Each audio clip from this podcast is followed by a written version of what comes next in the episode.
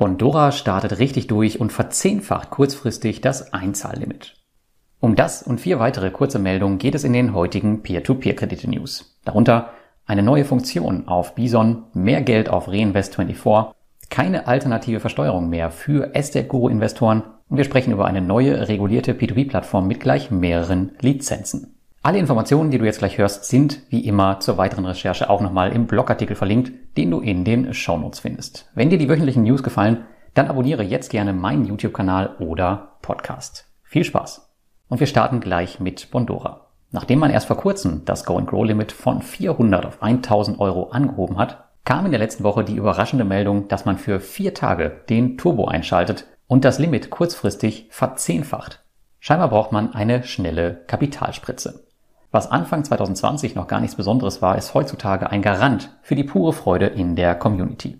Zudem soll ein Investor, der über die reguläre 1000 Euro Grenze investiert, noch 10.000 Euro zusätzlich gewinnen. Vom 26.11. bis zum 29.11. gilt die Aktion und ihr könnt dann insgesamt 10.000 Euro in Go and Grow transferieren. Heute ist also der letzte Tag und ich habe in der Community schon etliche Stimmen gehört, die nachgeschossen haben. Ich selbst habe die Aktion übrigens nicht genutzt. Ich bin aber auch schon mit etwas mehr als 200.000 Euro bei Bondora investiert. Andernfalls wäre ich zu 100 Prozent auch dabei gewesen. Soll ja niemand sagen, dass ich über ein Investmentprodukt rede, wo ich selbst kein Skin in the Game habe. Ja, und eigentlich geht es in meinen P2P-News natürlich nur um P2P-Kredite. Aber wenn mir was Sinnvolles in der seriösen Kryptowelt auffällt, was viel interessieren könnte, dann bringe ich das gerne mit hinein. Ich weiß, dass in meiner Community rege Bison genutzt wird. Die haben letzte Woche eine heiß ersehnte Funktion online genommen, nämlich die Sparpläne. Sollst du die Funktion in deiner App noch nicht sehen, dann bitte einmal updaten. Das Coole an diesem Sparplan, neben der Tatsache, dass du den Cost-Average-Effekt ausnutzt, kannst du, wenn du möchtest, sogar nur einen Cent quartalsweise sparen.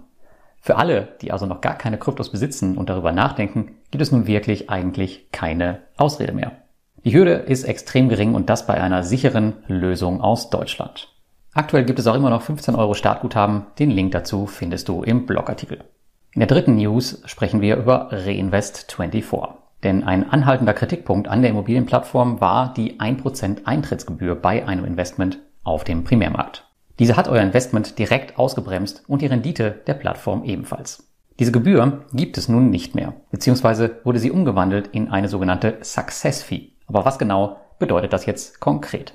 Die Gebühr fällt leider nicht gänzlich weg. Aber ihr zahlt die 1% nun nicht mehr am Anfang, sondern am Ende, wenn das Projekt erfolgreich abgeschlossen ist. Die ganze Gebührenstruktur wurde also vor allem fairer gestaltet. Denn wenn das Projekt nicht erfolgreich ist, verdient auch Reinvest24 nichts. Es besteht also ein größeres Interesse, die Projekte von deren Seite aus durchzubringen. Und euer Eintrittsbetrag ist automatisch höher und damit auch die erhaltenen Zinsen. Für mich auf jeden Fall ein Schritt in die richtige Richtung. In der vierten News geht es um Estate Guru. Schon seit 2020 ist man dran, aber jetzt wird es ernst. Auch deutsche Investoren werden nun auf die neue Lemonway-Lösung umgestellt und Betroffene sollten eine E-Mail, so wie ich, bekommen haben. Lemonway ist ein Zahlungsabwickler, der beispielsweise auch bei Lendsecured genutzt wird. Lemonway dient dabei auch als eine Art Treuhänder und trennt das Investorenvermögen ganz klar vom Firmenvermögen.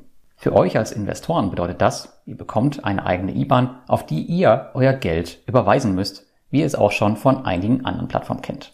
Die Kehrseite der Medaille, die beliebte alternative Versteuerung von P2P-Krediten wird für Estate Guru damit keine Anwendung mehr finden. Denn mit der Transition auf Lemonway habt ihr euer eigenes persönliches Konto mit eurer eigenen IBAN. In den letzten Wochen ist mir immer wieder der Name Credon untergekommen.